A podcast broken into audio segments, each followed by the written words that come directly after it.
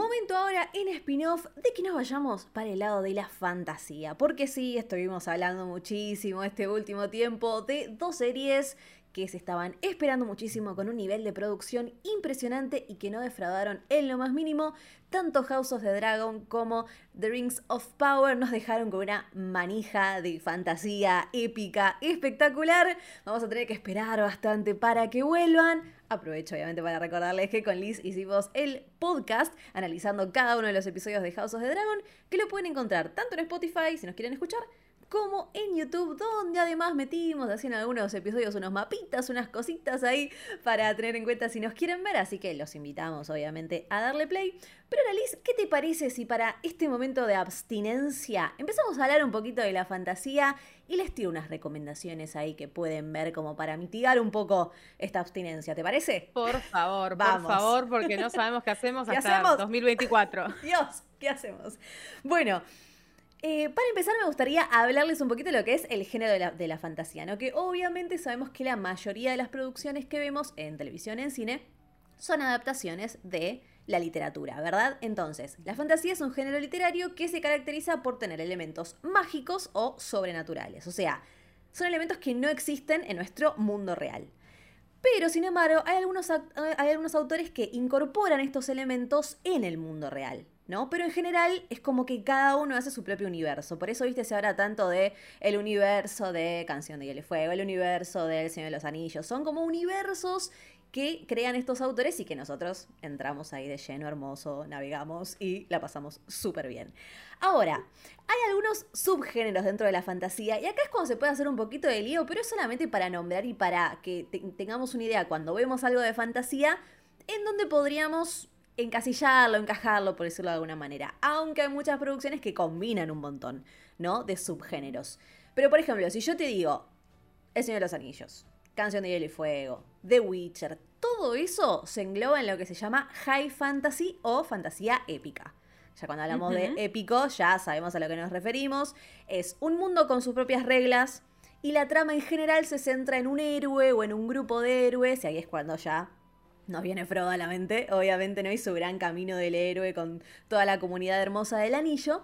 Y uno de los tópicos principales es esta idea de el bien contra el mal, ¿no? Unas dos fuerzas totalmente contrapuestas que chocan y en general, bueno, todos queremos que gane el bien, no, por supuesto, pero eh, si nos vamos más para el lado de Canción de Hielo y Fuego, si viene fantasía, se mezcla mucho lo político. Y como nosotras bien decimos en nuestro podcast, los personajes de George R.R. R. Martin son mega hiperambiguos. ¿sí? Si bien hay algunos que decís, este es un horror, es el mal, hay otros que son muy ambiguos y por lo que se caracteriza Martin es tener unos personajes muy complejos y ya con House of Dragon quedó súper mega claro. Y manejarse en los grises. Exactamente. en los grises de una manera increíble. Exactamente. Es espectacular lo que hace Martin, uno de los grandes exponentes, obviamente. Eh, pero dentro de esta high fantasy podemos encontrar lo que se llama en inglés Sword and Sorcery, que sería espada y brujería, ¿no? Y ahí se nos viene el Rey Arturo, se nos viene todas esas historias, ¿no? Que es, esto es un, un subgénero también. Hay mucho sobrenatural, romance, hay magia, y ahí es donde más todavía podemos encasillar, por ejemplo, a The Witcher, que sabemos que es un universo donde existen los brujos, existen un montón de otras especies, que después también obviamente va a ser una de las recomendadas. Y esa es la, como, la high fantasy. Maldita, exactamente, también de Netflix. Esa es como la high fantasy, es como que, digamos, la más amplia, la que todos más conocemos, ¿no? Pero después está la low fantasy, o como fantasía baja, así de una forma literal, que es en el mundo real, no hay un mundo imaginario, entonces los elementos mágicos entran y eh, como que los personajes se sorprenden por esos elementos, ¿no? Entonces ahí tenemos, por ejemplo, Harry Potter, que es fantasía, pero nosotros sabemos, por ejemplo, que Hogwarts, o sea, está en nuestro mundo, porque vemos Londres, porque vemos un montón de lugares, pero Hogwarts es como un mundo dentro del mundo, ¿no? Entonces ahí es donde Narnia, por ejemplo, bueno, de hecho, Narnia se eh, lo, podemos encasillar en otro subgénero. No, en realidad no es un subgénero. Oh. Es, es low fantasy también, pero como en una categoría de mundo que se introduce por un portal. ¿No? Entonces hay un portal, lo mismo con Alicia en el País de las Maravillas, por ejemplo. Entonces ahí tenemos como un mundo al que se accede de alguna manera por un portal o por algo mágico, ¿no? Eh, que se da. Después tenemos el realismo mágico, que el mayor exponente de 100 años de soledad, ¿no? En la, en la literatura, que es hay algo extraño en el mundo real, pero que se lo toma como algo cotidiano, como algo común, ¿sí? Pero en realidad no está encajando con el mundo real. Después tenemos la Dark Fantasy, que combina mucho el terror. Acá podemos nombrar a Lovecraft y todos sus uh, monstruos Lovecraftianos. Y después ya tenemos las fábulas, los cuentos de hadas, así más clásicos, y hasta los superhéroes, porque a veces nos olvidamos, porque obviamente es como el cine de acción que le decimos o de aventuras, pero también es fantasía, porque hay un héroe o una persona que obtiene sus poderes de una forma más científica, ¿no? Ya sea por rayos, gamma y todo lo que ya conocemos de todos los superhéroes. Así que esto a grandes rasgos, sin entrar más en detalle porque es un lío, es la fantasía y es esta cantidad de historias que tenemos por todos lados, en todas las plataformas y también en cine.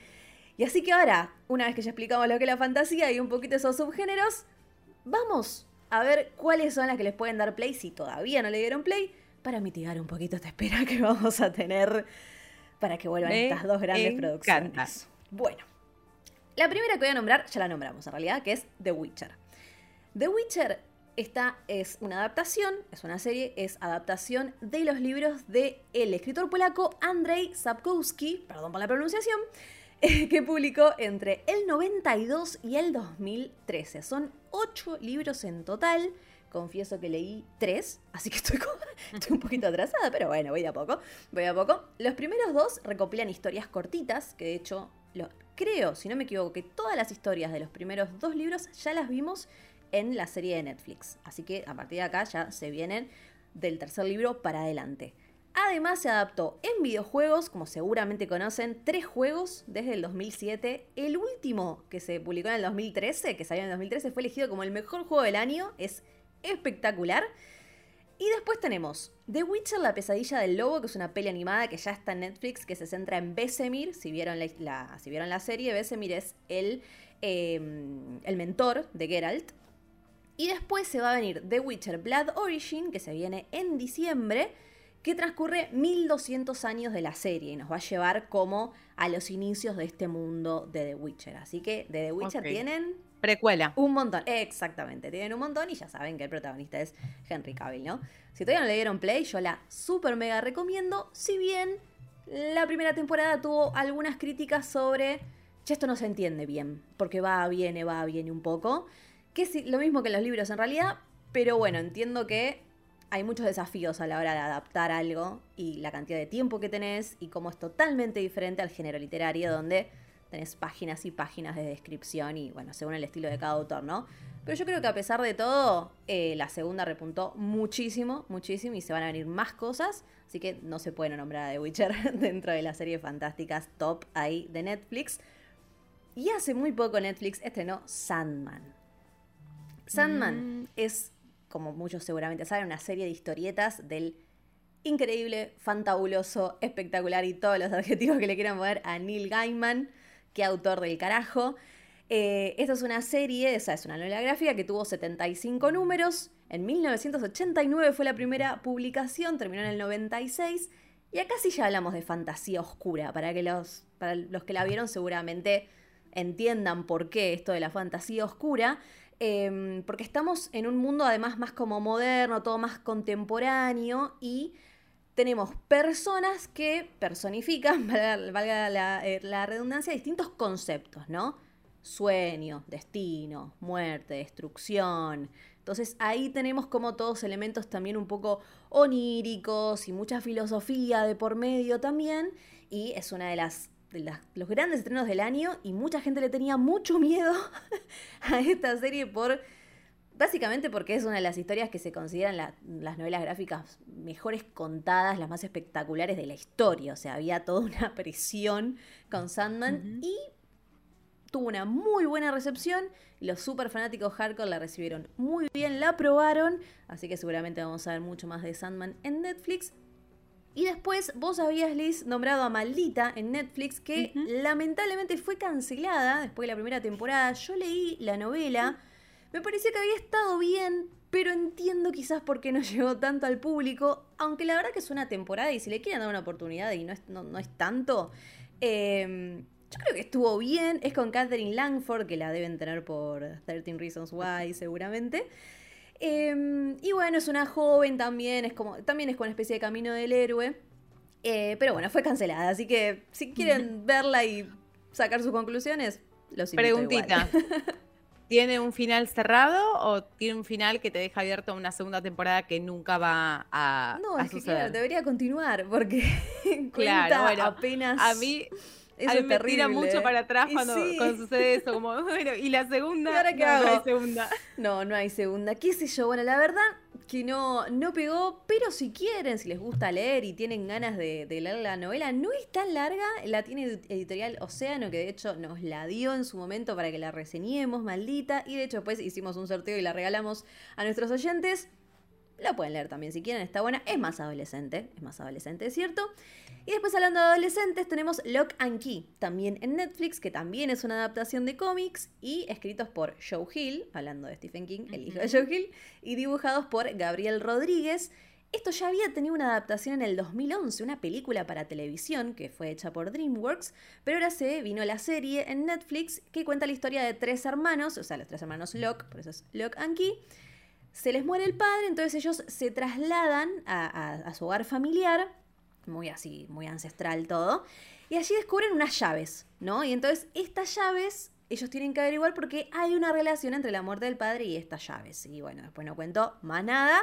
Hay una entidad demoníaca dando vueltas también que tiene mucho que ver con la búsqueda de estas llaves muy bien recibida también, así que Locan Key es otra de las recomendaciones de Netflix. Y basta de Netflix porque ya hay tres, ya hay un montón.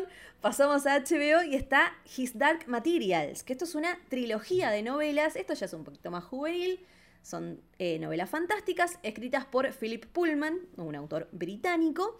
Y también esto sí, es un mundo alternativo, bien high fantasy, y todos los humanos tienen eh, compañeros que son como animales, criaturas, que se llaman Daemonions y en realidad lo que son es como personificaciones o manifestaciones del alma humana. La tercera temporada se viene en diciembre del 2022, así que si se enganchan ya saben que viene algo muy prontito, ya viene la continuación. Y por último, dos recomendaciones en Amazon, ya que tuvimos Rings of Power en Amazon, que se le puede dar play en Amazon. Una muy conocida es La Rueda del Tiempo, seguramente la escucharon nombrar. Está basada en una, eh, adaptada de una saga de novelas de alta fantasía, de nuevo high fantasy, del autor estadounidense James Oliver Ringney Jr., pero que las escribió con un seudónimo que fue Robert Jordan. La particularidad de esto es que iban a ser pocos libros, terminaron siendo 12. Y el último, o sea, él estaba trabajando en el número 12 y falleció. falleció en el 2007. ¿Quién se hace cargo de este último libro que terminó siendo dividido en tres, nada más y nada menos que Brandon Sanderson, que lo deben haber escuchado sobre todo los usuarios de TikTok, que hay mucho booktoker dando vueltas y recomendando libros de fantasía y sagas y todo. Brandon Sanderson es uno de los exponentes, pero máximos, tiene 1500 libros, ya no sé cuántas sagas publicó. Él se hizo cargo de eh, La Rueda del Tiempo, de este último libro, y terminó dividiéndolo en tres porque era un montón. Eh, así que hay tela para cortar para la rueda del tiempo en Amazon. También muy bien recibida. Es un universo en el que las mujeres solamente hacen magia. Y la protagonista es Rosamund Pike, que la deben tener seguramente de muchas producciones. Se llama eh, Moiraine, que es una hechicera. Y lo que hace es poder controlar lo que se llama el poder único. ¿Sí? Em, pero hay otro otra persona, hay como otro personaje que está en búsqueda también de este poder. Eh, y si este poder como que lo tiene la persona equivocada, ahí se viene el lío. Así que no quiero contar mucho más. Eh, le pueden dar play también en Amazon, es La Rueda del Tiempo. Y después otra de Amazon que ya es fantasía, pero comedia, que eso es algo que no se encuentra demasiado, es Good Omens, que seguramente quizás muchos la habrán visto o no. Es, también de Neil Gaiman. Exactamente, es de Neil Gaiman. Exactamente. Es, la novela la escribió él con Terry Pratchett. Eh, entonces, como digo, acá ya nos vamos con la comedia, hay mucha ironía de por medio, mucha ironía. Eh, porque trata sobre la encarnación del anticristo. Entonces, encima están...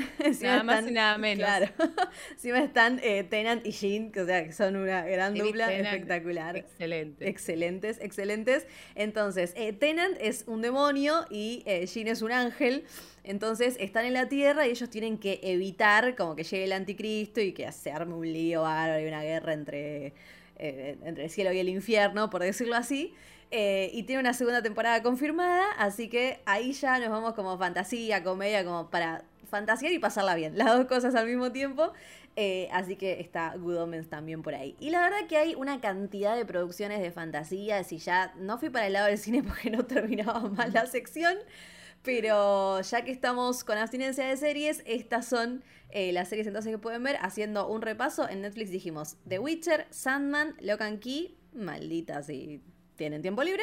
en HBO His Dark Materials y en Amazon La Rueda del Tiempo y Good Omens. Así que tienen para rato para elegir ahí, para llenar este vacío de fantasía que nos dejó House of the Dragon y The Rings of Power. Así que me parece, Liz, que hoy se llevan una cantidad de recomendaciones. No sé cómo van a ser. Género y fantástico así. no sé cómo van a ser realmente. Y ya que habíamos mencionado Lovecraft, sí, no mencioné Lovecraft Country, pero podría ser también. También. Podría ser. A mí me gustó mucho. A mí me gustó mucho. Sí, sí, sí. Yo de las recomendaciones que acabas de hacer me llevo Loca aquí, ya varios me la venían recomendando. Creo que ese es em, el subgénero que va conmigo, así que sí, sí, sí, me llevo Loca aquí. Ahí está, buenísimo, buenísimo. Estas fueron las recomendaciones en particular del género de fantasía que pueden encontrar en las plataformas de streaming.